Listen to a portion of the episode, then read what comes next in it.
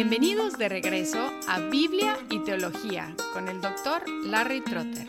Esperemos disfruten el siguiente episodio.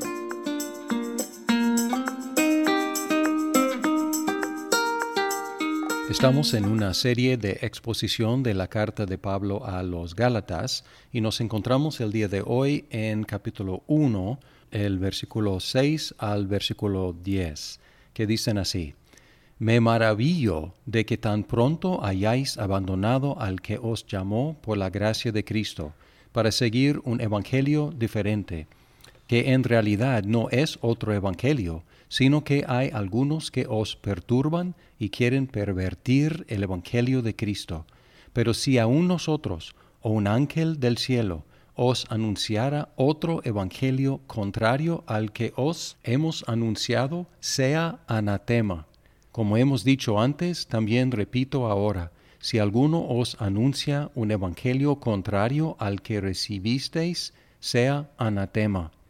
Porque busco ahora el favor de los hombres o el de Dios, o me esfuerzo por agradar a los hombres. Si yo todavía estuviera tratando de agradar a los hombres, no sería siervo de Cristo observamos que falta el típico agradecimiento por la iglesia y en lugar de ese agradecimiento, Pablo expresa su asombro por el comportamiento de los Gálatas. Y esta expresión tan fuerte al principio de una carta es única en todas las cartas de Pablo. La causa de su asombro fue que las iglesias de Galacia estuvieron abandonando a Dios abandonando el Evangelio que recibieron y volteándose hacia otro Evangelio. En el versículo 6, me maravillo de que tan pronto hayáis abandonado al que os llamó por la gracia de Cristo para seguir un Evangelio diferente. Pero luego inmediatamente Pablo aclara que realmente no hay otro Evangelio digno del nombre versículo 7, que en realidad no es otro evangelio, solo que hay algunos que os perturban y quieren pervertir el evangelio de Cristo. De hecho, vamos a descubrir en esta carta que este así llamado Evangelio no fue Evangelio, es decir, que no fueron buenas noticias, sino terribles noticias, o ni siquiera noticias, más bien no fueron noticias, sino consejos o leyes imposibles de cumplir. Después de pasar tiempo Pablo en Galacia, algunos habían entrado y habían perturbado a los creyentes tratando de voltearlos del Evangelio que Pablo les había predicado. Y la respuesta de Pablo a esas personas fue declarar una maldición sobre ellos, un anatema, es una declaración de maldición eterna. Y él enfatizó que el Evangelio no derivó su autoridad del mensajero, sino de la fuente del mensajero. Es el Evangelio de Cristo. Versículos 8 y 9. Pero si aún nosotros o un ángel del cielo os anunciara otro Evangelio contrario al que os hemos anunciado, sea anatema, como hemos dicho antes, también repito ahora, si alguno os anuncia un evangelio contrario al que recibisteis, sea anatema. Este tipo de lenguaje nos incomoda aquí en el Occidente porque nuestra cultura enfatiza el pluralismo, la idea de que no hay una verdad absoluta, sino muchas verdades individuales o muchas verdades para diferentes grupos y la gente en nuestro medio está dispuesta a permitir que la fe cristiana sea verdadera para los cristianos, pero no en un sentido universal. En esta situación es fácil que los que somos cristianos negociemos o acomodemos nuestra fe a la manera de pensar de nuestro ambiente. Sin embargo, tenemos que entender que el Evangelio originalmente entró en un mundo pluralista, entró en un mundo lleno de diferentes aseveraciones acerca de la verdad y expandió rápidamente en este mundo pluralista proclamando una verdad absoluta, el Evangelio. Así que los cristianos no avanzaron negociando lo absoluto de la declaración del Evangelio, sino insistiendo que es una verdad absoluta no solo para los que lo creen, sino también para todo el mundo. El versículo 10 es un versículo difícil de interpretar porque aquí Pablo concluye defendiéndose con dos preguntas retóricas.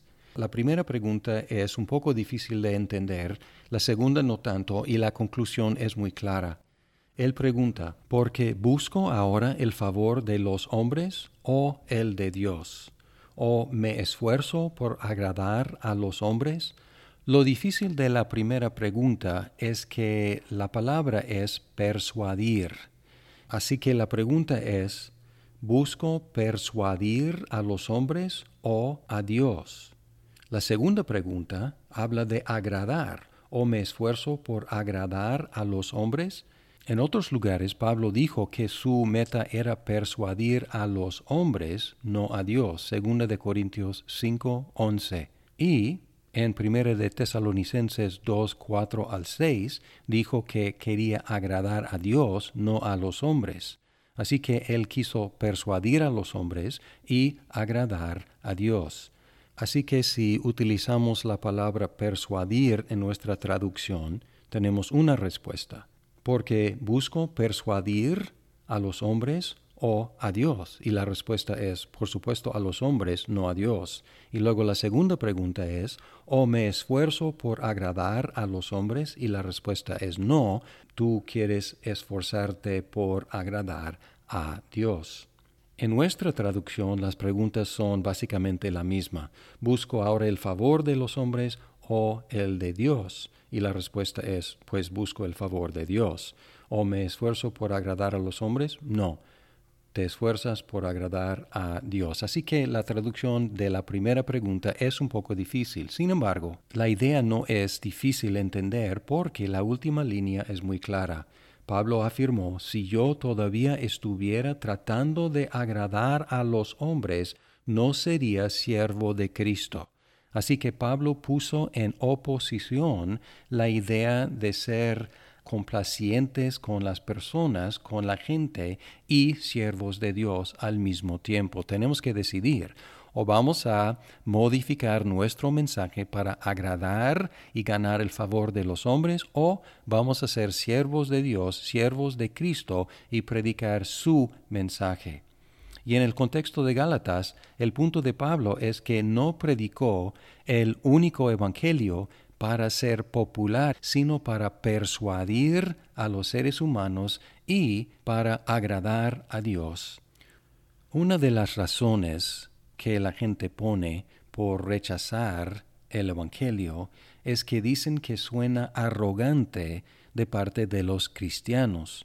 Pero tenemos que recordar y proclamar y aclarar que lo que predicamos no es un mensaje acerca de nosotros, diciendo nosotros tenemos la razón, sino un mensaje acerca de Jesucristo.